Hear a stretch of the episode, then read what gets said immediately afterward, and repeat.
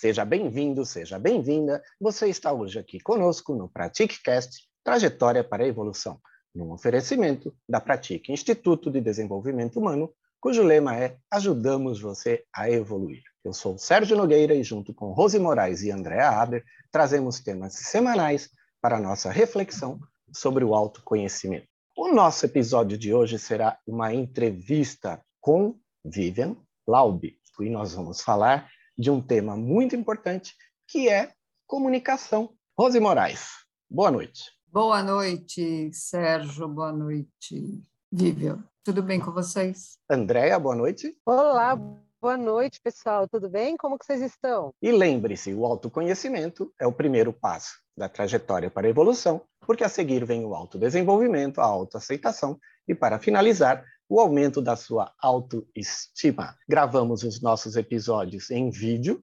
disponibilizamos no canal do YouTube da Pratica Instituto e da Andrea Aber. Hoje, nossa convidada é Vivian, que eu vou pedir para se apresentar e se ela for colocar o vídeo no canal dela, que ela diga qual é também. Vivian, boa noite. Boa noite, Sérgio. Boa noite a todos que estão nos ouvindo. Bom dia, boa tarde, boa noite. Afinal de contas, não se sabe em que horário, em que ano, em que século vão nos escutar ou nos ver. Os meus canais chamam Vamos Aprender a Conversar tanto no YouTube quanto no Instagram. LinkedIn também pode me visitar como Vivian Laube. É um prazer imenso estar aqui, muito honrada com esse convite dos meus colegas. Quem eu sou? Eu sou uma gaúcha, né? Estou aqui no sul, mas bate e uh, de origem alemã, então percebam, é, a pessoa já tem características bem fortes, né, na hora de se comunicar. É, eu sou, a minha formação inicial é relações públicas, sempre fui da área de comunicação, mas faz bem pouco tempo que eu conheci algo que mudou a minha vida, que foi a comunicação não violenta. Por que será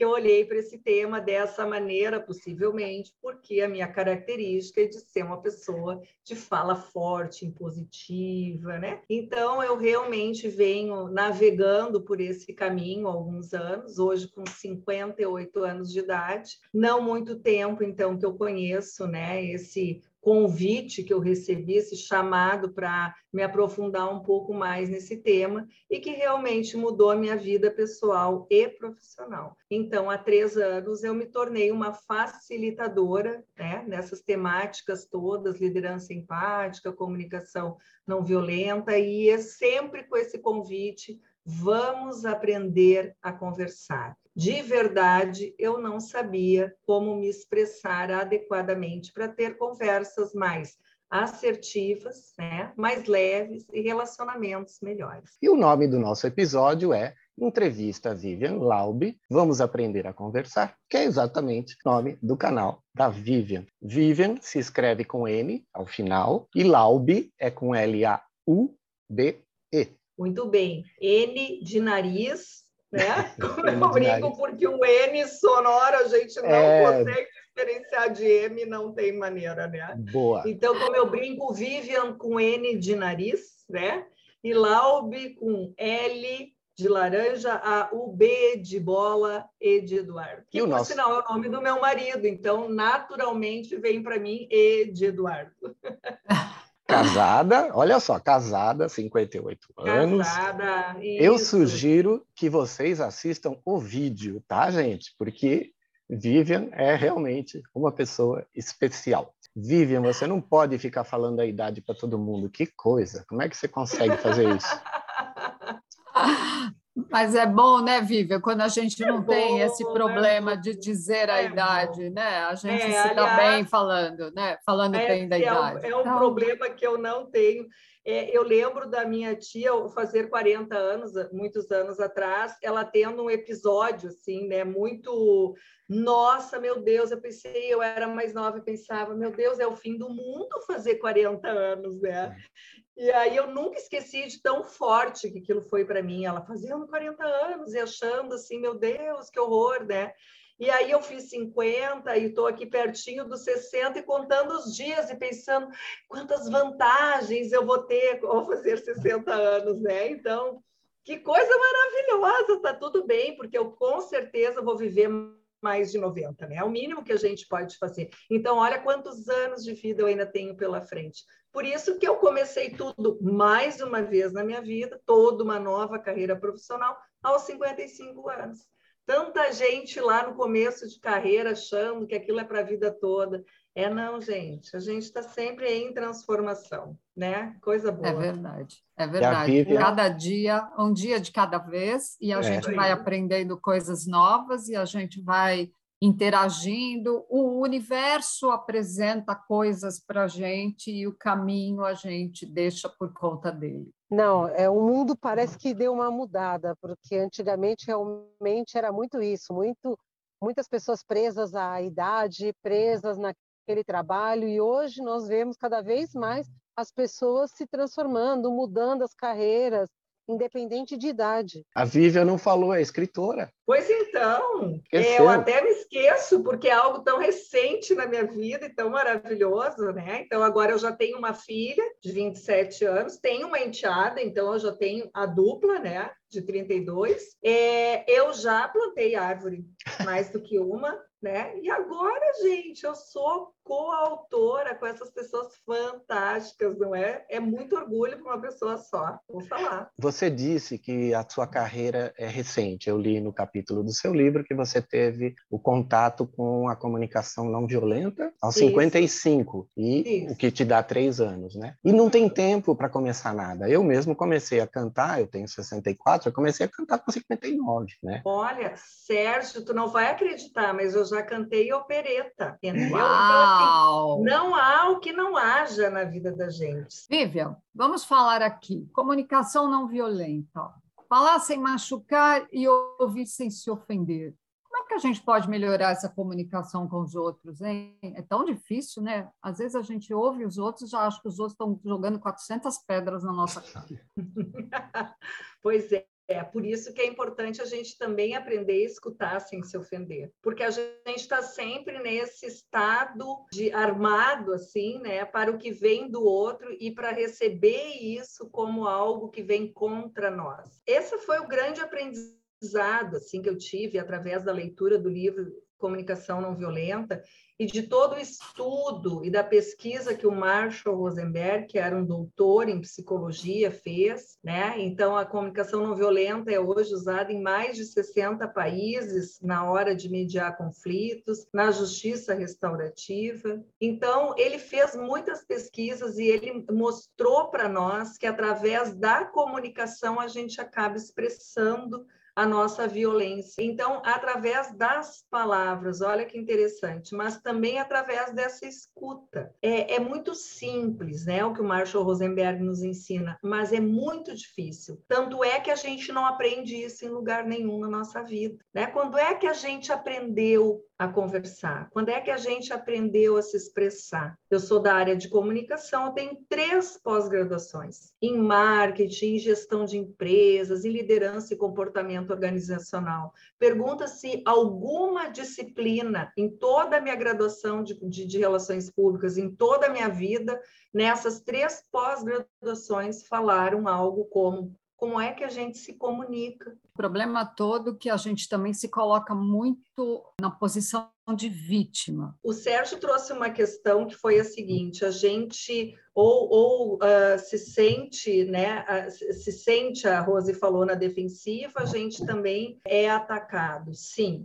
O que, que acontece na nossa conversa? Como a gente não sabe construir essa conversa e tem um método, por isso até está lá no livro, quem quiser ler o nosso livro, né, gente, o comportamento humano, metodologia do comportamento humano, está lá o capítulo, então, que mostra o método Vamos Aprender a Conversar, que vai mostrar esse caminho, porque sim, tem que ter essa construção de uma conversa. A gente precisa aprender sobre isso, e foi isso que eu aprendi através da comunicação não violenta, mas transformei num método que é, vamos dizer, tem a minha leitura sobre a comunicação não violenta. E nesse método, uma das coisas que a gente fala e uma das coisas que eu aprendi muito claro é que a gente parte, a nossa conversa, ela inicia com um ataque. normalmente. Porque quando a gente vê uma cena, vamos supor, eu entro numa sala e vejo que tem os lixos não foram limpos, né? as lixeiras estão cheias na sala de trabalho. E, e, aquilo é algo que me incomoda, chama a minha atenção. Sabe por quê? Porque eu tenho uma necessidade de organização, de ordem, de limpeza. Para mim, aquilo é extremamente significativo. Então, o que, que acontece? Eu entro nessa sala, olho essa cena e digo: que bagunça. Então, o que, que eu conto para as pessoas? Eu conto para elas a minha interpretação de lixeiras não foram limpas. Se a gente aprendesse a dar um passo para trás e contar para as pessoas o que a gente vê, se eu entrasse na sala e dissesse, gente, eu estou vendo que as lixeiras não foram limpas. Aconteceu alguma coisa? Existe uma razão para isso? Agora eu comecei um diálogo. Então, olha só, quando a gente ataca o outro dizendo que bagunça, a gente criou uma fala que está atacando, está julgando, tem um julgamento ali e já tem uma acusação é muito natural do ser humano, né? e quem estuda um pouco disso sabe que o nosso cérebro reptiliano vai nos conduzir automaticamente agora a uma condução. Se um mamute está me atacando, eu, homem pré-histórico, tenho três opções: atacar, fugir ou congelar. Quando alguém me critica, quando alguém me chama de bagunceiro, eu vou para esse mesmo lugar do cérebro e eu estou sendo atacada e eu vou ou atacar de volta, ou congelar, ou fugir, sair pela tangente. Nenhuma dessas opções gera um diálogo. Então, o diálogo ele também é construído a partir do início de como a gente chega para dialogar. Nossa, Vivian, você falou várias coisas bem interessantes aqui hoje, né? E é verdade, eu concordo com você que se todo esse ensinamento fosse passado para nós lá na nossa, né,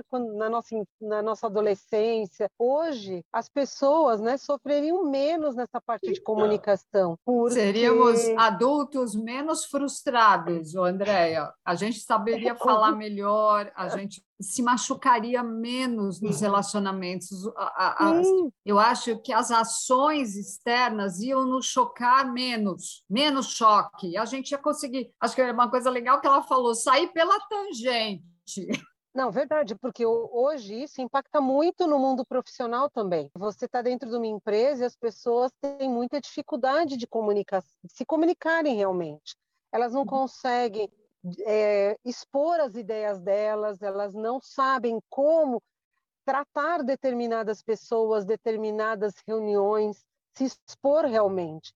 Então, isso ajudaria muito a pessoa durante a vida dela e ela conseguiria levar tudo mais leve. Essa foi a sensação, Andréia, que eu fiquei quando eu aprendi, quando eu fiz a minha primeira imersão em comunicação não violenta, onde eu passei uma semana na Uniluz, ali em Nazaré Paulista, fazendo esse treinamento com o Sven Frelich, que estudou com Marshall Rosenberg. Ele é um alemão que mora no Brasil, enfim, tem essa formação que eu super indico, porque é uma imersão de uma semana Meio ano depois, eu fiz mais uma semana de curso avançado. Então, a gente brinca, essas fichas é que caíram. E para mim foi muito importante, é, através desse conhecimento, fazer uma auto uh, análise, né? É, eu, para mim, foram como 10 anos de terapia participar dessa formação, porque eu tive que olhar para mim e para as minhas relações, para a maneira como eu me colocava nas conversas e pior,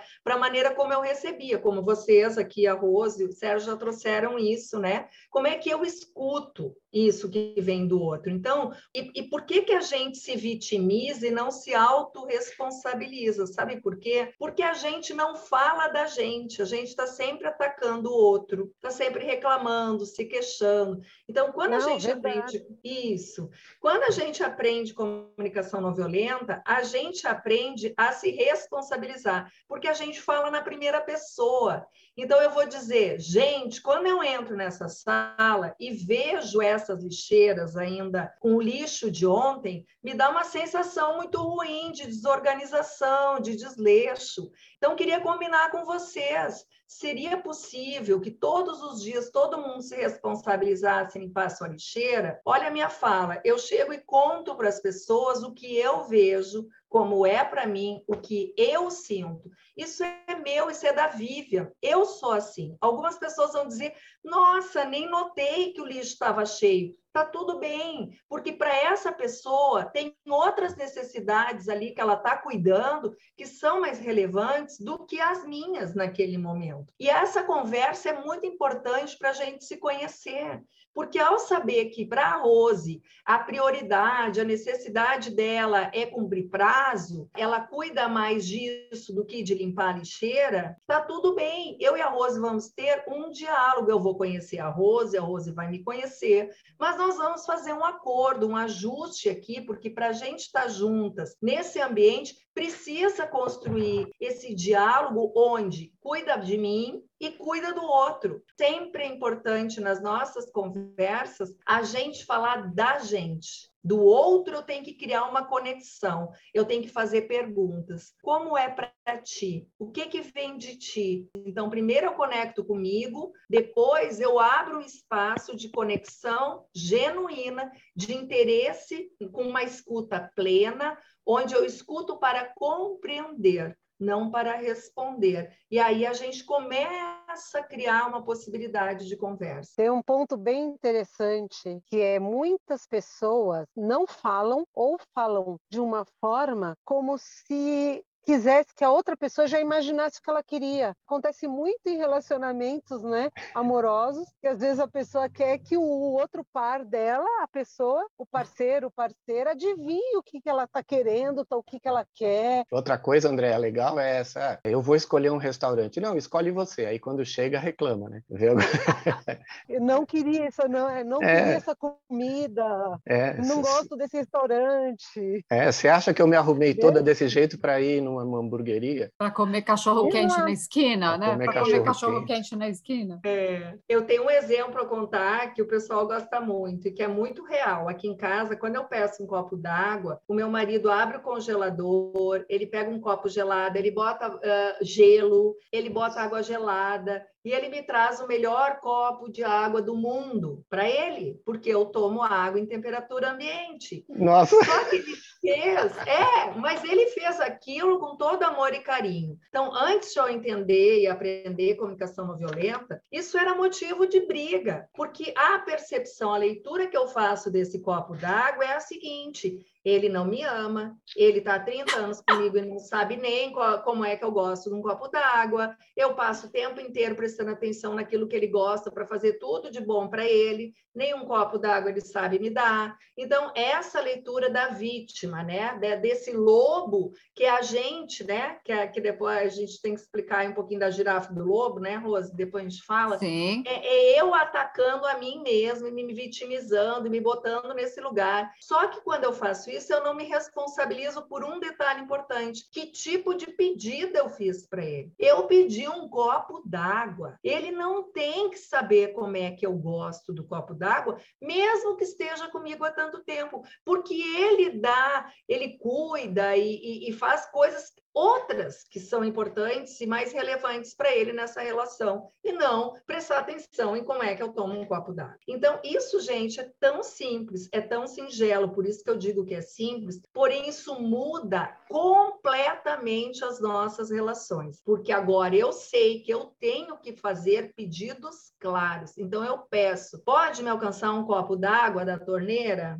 Porque isso muda tudo. E a gente nem precisa mais ficar nesse papel de vítima, que é de uma pobreza, quando eu entendi, é de uma não responsabilização, é de um não saber se comunicar, fazendo pedidos claros. Nossa, gente, só que a nossa relação é minada desse tipo de conversa. Muitos relacionamentos, né, Vivian, é, tem brigas assim tão ridículas, porque você falou bem, a gente coloca um sentimento, mas tem a nossa necessidade. Da necessidade parte um pedido. Do pedido vem a resposta. Então, quer dizer, também é um respeito, né? Eu vejo muito a comunicação não violenta como ter respeito pelo outro e o outro ter respeito por você, a empatia, né? Se colocar no lugar do outro para entender qual é a tua necessidade? Quando você falou do lixo, né? Você falou, gente, vamos tentar deixar a sala um pouco mais organizada, porque isso me faz mal. Caro ouvinte, senta, porque esse episódio aqui vai longe. Vivian, a gente entra numa sala como trainer. E é claro que se você olhar um, uma lata cheia que não foi limpa, algumas pessoas vão notar, outras não, como você disse. Mas ao falar isto para o público, quando você pediu feedback da tua palestra, todo mundo vai falar, o lixo estava cheio. Por quê? Porque a gente chamou atenção para aquilo que está errado. Primeiro ponto, a gente só vê o erro. A sala está com o ar-condicionado legal, as cadeiras estão limpas, está tudo arrumado, o flip chart está lá colocado com as canetas, o áudio está show, e a gente reclama do lixo. É então, é assim, o próprio cérebro nos induz a ficar procurando isso, é impressionante mas a é. gente pode aprender uh, de outra maneira. Na verdade, quando eu falo construir um método, é porque o que eu me dei por conta foi o seguinte: não tem como a gente ter uma conversa pelo menos uma conversa mais complexa. Eu não tenho como conversar com outra pessoa sem conversar comigo primeiro. Por isso que o primeiro passo é a autoconexão. Então, está muito atento ao que está acontecendo no meu corpo. Porque se eu entrei nessa sala e, e, e isso vai gerar esse olhar para algo que incomoda, é porque já me deu uma sensação ruim tem um nome isso, né? Eu estou sentindo algo. Então eu tenho que viajar no meu mental e no meu, né, aqui na minha emoção e no meu mental para reconhecer isso me incomoda. Eu tenho que perguntar para mim por que, que isso me incomoda. E aí eu vou reconhecer outra coisa muito importante que nunca na vida a gente sequer falou, que são as nossas necessidades. As necessidades são universais. Isso Marshall Rosenberg ensina, né? Todo o nosso comportamento está a serviço de atender necessidades. Quando nós temos comportamentos violentos, ou seja, isso me tira do sério, eu vou ter uma reação, às vezes, desproporcional, gritar, xingar, enfim, criticar, né? É porque é, é, é uma reação violenta a uma necessidade não atendida. Eu preciso aprender a fazer essa leitura. Essa é uma conversa rápida, interna, que a gente aprende a fazer pela prática, só pela prática, né? Primeiro a gente vai usar isso para coisas mais complexas. Depois isso vai se tornar tão natural para a gente, pelo uso né, desse, desse método, que tu vai olhar para aquilo e vai te lembrar, puxa, o que, que eu estou sentindo, o que está me faltando.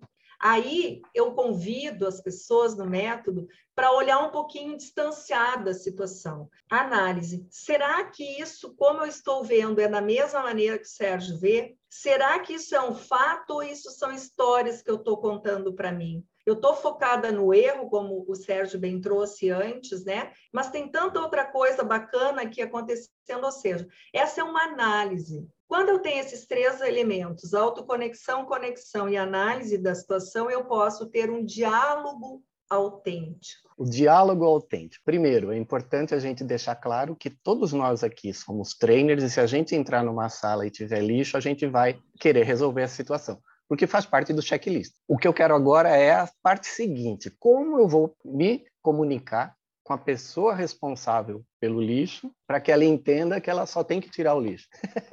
que ela não precisa Sim. ficar brava com você, que ela não precisa ficar brava com ela, que ela não precisa demitir o faxineiro. Né? É, então, na verdade, é, qual é o, como é que fazer, como fazer esse pedido, uhum. né? Acho é. que é aí que é a, que é a segunda etapa. Exato. Muito bem. Então, primeiro é importante a gente diferenciar autenticidade e sincericídio, né? tá. Quando a gente diz, uh, tu nunca atende o telefone, essa sala está sempre suja, é, tu promete as coisas e não cumpre. Então, o que, que eu estou expressando para o outro? É verdade, é assim que eu vejo a situação. Isso é, eu posso até dizer, isso é um fato, só que não, né, gente? Essa é a minha leitura e eu estou contando para o outro a minha interpretação, meu julgamento, às vezes até com julgamento moralizador, sobre aquilo como eu vejo que o outro outro está se comportando. Se for virginiano que nem eu e André, a gente dá data e hora que tudo isso aconteceu. Muito bem. Nossa, eu lembro de tudo, hein, gente? Então tem que ter cuidado com os virginianos. Dia, é. hora, é. local, como foi. Ok. Então não cabe dizer tu nunca, tu sempre, né? Porque o virginiano vem e diz, como assim nunca, sempre? Ontem, antes de ontem, tal hora, né? Vem lá com um checklist completo de tudo que ele fez. Então, isso não é uma maneira legal da gente se expressar, óbvio, né? Se eu sou, eu uso do sincericídio, eu faço esse tipo de fala mais acusativa, né? Que coloca o outro na posição defensiva. Quando a gente fala em autenticidade, esse é um dos eixos importantes da comunicação não violenta, é a empatia e a autenticidade. Ou eu me coloco numa situação como escutadora do outro, oferecendo empatia, tentando ir lá acolher, né? A pessoa está muito irritada, ela está discutindo, eu estou vendo que ela está num momento que não está bacana, nem de eu ser autêntica e dizer o que eu penso sobre aquilo. Então, eu vou oferecer uma escuta, é uma escolha minha fazer isso. Ou eu vejo e posso oferecer essa escuta e, em seguida, oferecer para o outro a minha autenticidade. E aí vamos a esse exemplo, então, do, do lixo. Eu entro na sala, vejo o lixo, me conecto. Vivian, o que, que tu está sentindo? Isso me incomoda. Bom, incomoda a ti, ok. Por quê? Porque para mim é importante ordem, organização, limpeza, ok. Fiz esse diálogo interno, chego para a Rose, sempre a Rose, né? a Rose é a que deixa o lixo sujo, só para deixar bem claro.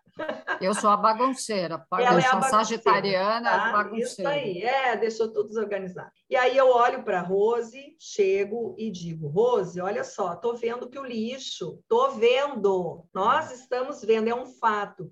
Tô vendo que teu lixo tá cheio. É, imagino que tu esteja muito ocupado e não tá dando tempo de limpar. É isso? Olha só, eu tô oferecendo para ela uma chance, uma oportunidade dela me, me trazer uma informação. Ela pode dizer: não, nem é isso, é que eu nem notei. Ela vai me trazer a verdade, porque a gente, nesse tipo de diálogo, tem que ter é, essa é a intenção, a confiança, né? A confiança de que a Rose pode se vulnerabilizar me trazendo o que é de fato. Ela não viu que estava cheio. E ok, tá tudo bem. E agora você tem a parte seguinte, né? Como fazê-la limpar? Isso. E aí vem o meu pedido, Rose. É, eu entendo que tu esteja muito ocupada, ela já me falou, ou que tu não tenha visto, mas lembra, a gente combinou que todo dia, na hora de ir embora, cada um se responsabilizaria por deixar o lixo vazio, a mesa organizada, porque é importante no nosso contexto aqui profissional que as coisas estejam mais ou menos padronizadas, para que quando a gente entre, tenha essa sensação de que está tudo ok, né? A gente combinou isso, lembra, Rose?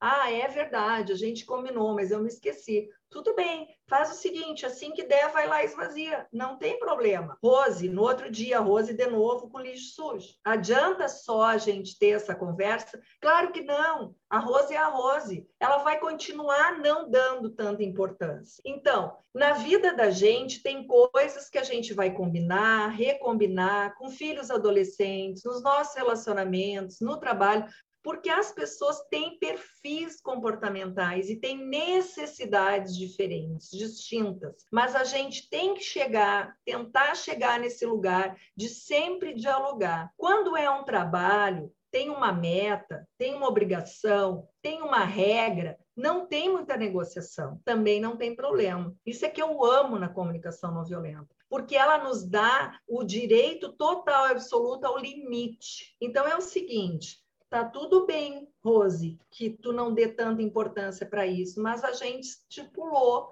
que essa é a regra do nosso departamento, tá? Então, não sei, talvez tu precise botar um bilhete, talvez tu precise botar um alerta, mas assim, o combinado é esse. Então, de uma forma ainda respeitosa, eu vou dizer, Rose, olha, o gato está caindo do telhado, tá entendendo? É, tu vai ter que tomar uma atitude em relação a isso, porque é o combinado. Tudo que você está falando, numa, num contexto profissional, essa pessoa não serve para fazer isso, né? Ou não está orientado o suficiente, ou não serve para seguir o processo. Acho que tem duas coisas aqui que são, que são importantes. Isso que eu estou trazendo para vocês é um processo para a gente compreender como uma conversa pode dar mais certo. Como quando eu tiver que dar um feedback, quando eu tiver que resolver uma, uma situação de conflito, quando eu tiver que ter uma conversa difícil, é, essa é uma maneira da gente se preparar para uma conversa. Sérgio, se eu vou ter um evento e o lixo precisa estar tá limpo, eu não vou ter essa conversa toda. Eu vou chegar para a pessoa e vou dizer: olha só, preciso que os lixos sejam limpos até às 15 horas, porque o evento vai iniciar às 15 horas, às 16. É, aí entra uma outra questão que falta muito na nossa conversa, que é o contexto, que é quando o líder, ou quando às vezes até em casa, a gente vai conversar as coisas, fazer combinações ou fazer pedidos, a gente não conta o porquê. Por que, que eu estou pedindo isso? Qual é a importância, a relevância disso, né? O que que se isso não acontecer vai causar? Então, assim, como é importante quando alguém vem, te interrompe no meio da tarde e diz: Olha só, André, eu preciso que tu faça isso aqui agora. Oi? Como assim? Agora, eu estou com uma pilha de prioridades, né? Então, se eu chego para André e digo assim: Olha só, Andréa, olha o pepino que apareceu aqui agora. O, o, nosso diretor vai viajar amanhã e ele precisa apresentar de última hora um projeto e ele pediu que a gente fizesse esse gráfico, desse esses dados, fizesse um PowerPoint com essas informações e realmente eu preciso que isso seja feito até o final da tarde. Então, eu preciso entender se é possível para ti parar o que tu está fazendo agora, me diz o que, que é, eu renegocio os prazos com as pessoas, e aí nós vamos focar nisso. Tudo bem para ti? Eu vou dar um exemplo nosso de casa. Assim, por exemplo, às vezes a gente está concentrado, lendo, fazendo algo importante hoje em dia com home office, né? E aí um filho, alguém começa a fazer um barulho, começa a ter uma conversa, enfim, aquilo começa, isso é que eu, que eu digo, a, a, a gente começa a se irritar, começa a se incomodar, e quando vai falar, a gente diz assim, dá para parar de conversar? Ou a gente diz assim, dá para baixar esse volume? Como é que a pessoa recebe isso? Ô, oh, pessoa chata, meu Deus, não posso fazer mais nada, né? Agora, olha só, se eu viro para a pessoa e digo assim, Fulano, olha só, eu tenho que terminar de ler isso aqui, ou de escrever, ou de ver esse vídeo, enfim, isso é muito importante para o meu trabalho que eu estou fazendo, enfim, dou o contexto. Seria possível para ti escutar música no teu quarto ou em outro lugar nesse momento? Gente, é completamente diferente. Mas olha, eu vou falar uma coisa. A forma como você fala faz toda a diferença. Se você está embasado, se você no mundo corporativo você explica o porquê você necessita daquilo, por que, que deve ser feito aquilo, você vai ter um resultado muito melhor. E na vida pessoal também, né? Você uhum. vai ter menos conflitos, vamos dizer assim. É, na verdade, assim, no mundo corporativo a gente já aprendeu que a gente tem a necessidade das pessoas. A gente vive com pessoas e a gente precisa delas, seja em casa, no mundo pessoal, como no mundo corporativo. E saber pedir, é, respeitar, é, não dizer só o que, a gente tem que dizer o como e o porquê. Fica mais fácil realmente essa, essa comunicação. Contextualizar, né? Dizer por que, que você precisa daquilo. Eu queria complementar aqui um pouquinho, porque tem um, na conciliação e na mediação que é feita atualmente, né, cada vez mais no, na justiça, você já vivencia muito isso. Esse tipo de comunicação é muito importante, porque é ali que vai sair a solução dos conflitos. Então, isso é muito, está sendo muito valorizado. Me fugiu a palavra, vai mas vamos falar assim no judiciário, conciliação e mediação. Então, você acaba solucionando e resolvendo muitos processos que não precisam nem ir para uma audiência com o juiz, porque ali com o mediador e com o conciliador, com as partes e com os advogados, você consegue intermediar tudo isso, colocar em prática essa comunicação e conseguir realmente trazer soluções, encontrar formas de solucionar o conflito dessas partes. Então, eu queria só trazer esse ponto, porque hoje está está sendo muito importante, muito valorizada. É, a Andrea, ela é conciliadora, né? Uma das funções que ela tem. Ô, Vivian, você também teve experiência nisso. Se é que você concluiu né, o outro raciocínio, a gente está te interrompendo, desculpa. Tudo bem. Eu fiz a, o curso da Justiça Restaurativa e Círculos de Construção de Paz, né, Andréa? Que é uma coisa fantástica também, aprendi muito com isso. E aproveitando essa fala da Andréa, me veio que o Márcio Rosenberg, a grande experiência dele foi justamente na mediação de conflitos de nível assim altíssimo, né, em nível internacional. E o que, que ele, é, ele trazia nessa simplicidade. Como é que ele nos ensinou quando a gente fala das nossas necessidades, as coisas come... as pessoas começam a se conectar. A conexão acontece quando eu sei qual é a necessidade. Então, às vezes, num conflito, as pessoas querem a mesma coisa. Elas querem ser respeitadas, consideradas, ser vistas, ter escuta. Elas querem a mesma coisa, mas elas ficam discutindo, porque elas ficam falando é, de um lugar de, de cobrar do outro. Né? sem clareza o que, que falta para elas, sem dizer o que falta, que são as necessidades. Então, é muito incrível quando a gente compreende esse processo e começa a trazer para as nossas conversas. Ninguém briga por causa da necessidade, as pessoas brigam por causa das estratégias que escolhem para atender as necessidades. Um casal, às vezes, briga porque quer fazer um programa de final de semana, onde um quer subir montanha, andar de bicicleta, correr, e o outro quer ver série o domingo inteiro deitado para descansar. A necessidade deles é a mesma: relaxamento, desopilar, descansar, relaxar. Mas um faz isso andando de bicicleta e o outro faz isso deitado no sofá. E a gente briga porque quer convencer o outro que ele está errado na escolha da estratégia dele. Porém, ele está atendendo a mesma necessidade. Quando a gente nos relacionamentos de qualquer tipo e nível fala de quais necessidades nós estamos cuidando, a conversa começa a mudar. E uma coisa importante no relacionamento é que o homem quando casa, fala que quer aquela mulher para sempre. Então ele acha que ela não vai mudar. Aí a mulher, quando casa com o homem, ela fala: não, quando ele casar comigo, eu vou mudar ele. Isso, isso mesmo. Isso é uma outra coisa absurda, né? E eu quero brincar nessa história das relações e trazer uma fala do Thomas Dasenburg, que é um autor que escreveu um livro muito bacana. Ele pegou o livro do Marshall Rosenberg e transformou numa comunicação aplicada nos relacionamentos, né?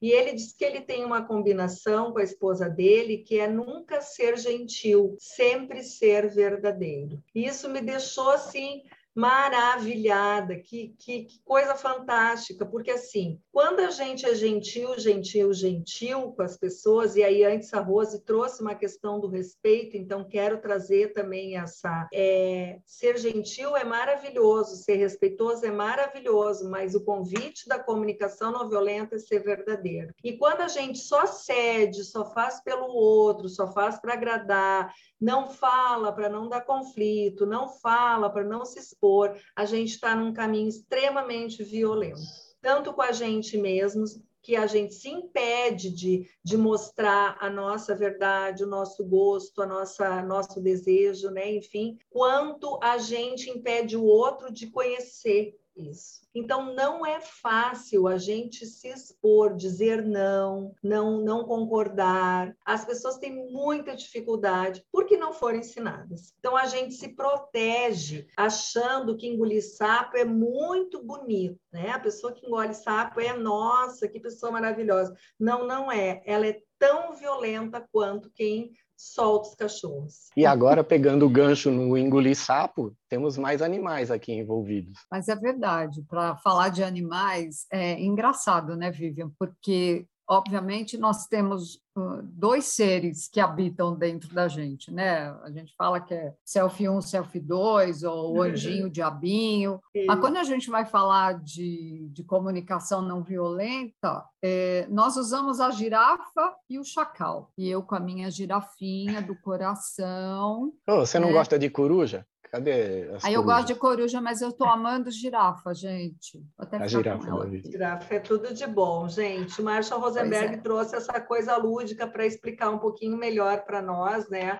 É, esse, esses contextos da violência e da não violência. E é tão bom de entender, porque o chacal somos nós, todos nós somos potencialmente violentos, né? especialmente na maneira como a gente se expressa. Pode ser que a gente não bata nas pessoas, mas olha que as nossas palavras são horrorosas às vezes. Né? E a girafa, esse convite, então, que ele faz né, para trazendo esse animal que tem o maior coração de todos os animais terrestres, então essa linguagem da humanidade, do, né, do coração, da amorosidade, e esse pescoço, né? Isso aqui para mim é aquela parte da análise que eu chamo no meu método, ele vem desse pescoço aqui. Vamos erguer o nosso pescoço e olhar as coisas de um outro ângulo, né? Os dois nos habitam, mas a gente precisa ver qual que a gente vai estar alimentando mais. Vivian, mais alguma coisa? Olha, Sérgio, se me deixar, eu vou ficar até amanhã falando. é, então vamos em frente. Então a nossa dica de livro fica com Metodologia do Comportamento Humano, capítulo 25. Vamos aprender a conversar, como a comunicação não violenta nos apoia para termos diálogos mais autênticos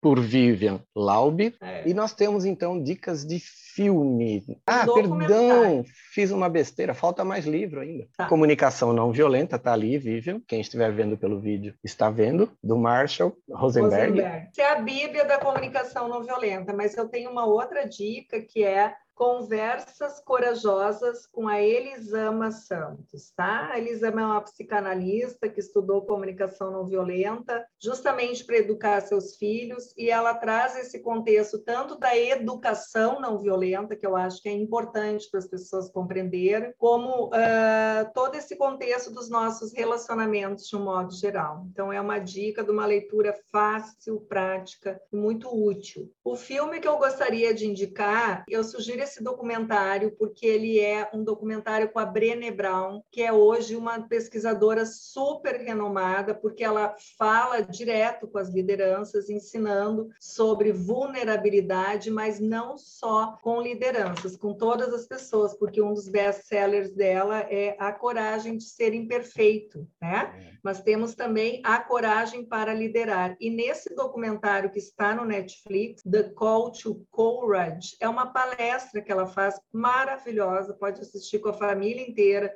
que todos vão entender um pouquinho mais esse conceito da vulnerabilidade, da coragem nas nossas relações e nas nossas conversas. E nós temos uma carta hoje? Temos cartas aleatórias hoje? Nós temos uma novidade no episódio de hoje. A nossa carta não será dos nossos baralhos. Então, vou dar uma dica para vocês. Gosto muito do trabalho, esse aqui dessas cartas. A conversadeira. São cartas, são 200 perguntas mágicas para unir sua família. Mas a gente usa, gente, nos contextos profissionais também, já uso muito nos meus treinamentos. Olha só quanta cartinha para puxar, e eu vou puxar uma cartinha agora. Ah. Puxando uma cartinha, olha só a pergunta que veio. Qual você acha que seja a primeira impressão que os outros têm de você? É, então é o seguinte, gente, isso é autoconhecimento. Se eu não olho, não sei nem dizer qual será a impressão que as que leitura que as pessoas fazem de mim, né? É uma boa Olha. pergunta para a gente começar é, a prestar atenção. Como será? A gente pode perguntar para as pessoas como é que tu me vê? Ah, eu te vejo como uma pessoa muito rígida. Sério?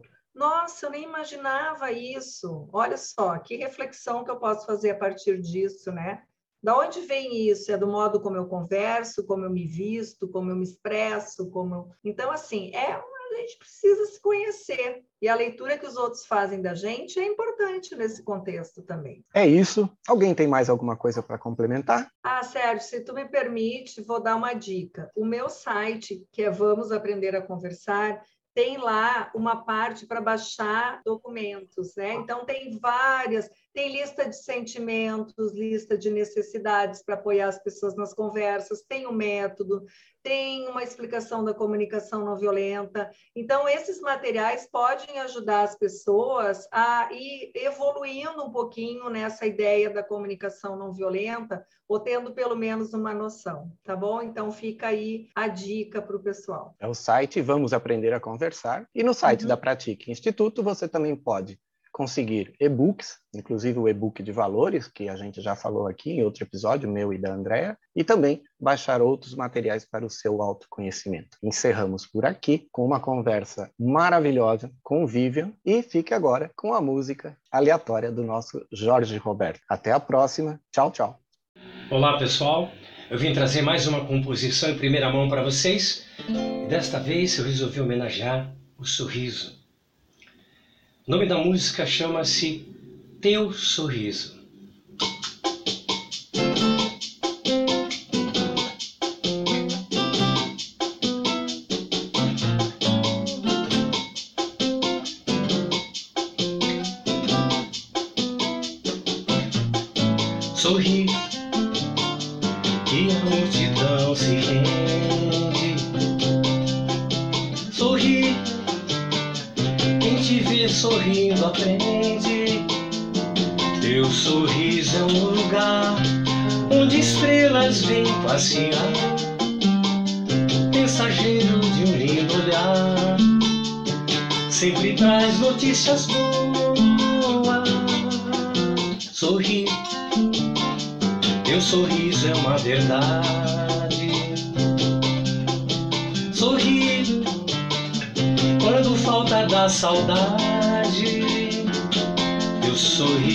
Dom carregando a emoção. Traz até luz do sol clarão, vai juntando as pessoas. Sorri teu sorriso é uma legenda. Sorri, quem quiser sorrir que aprenda. Energia tão plena, um tratado de harmonia, fonte nova sabedoria, onde o amor está presente.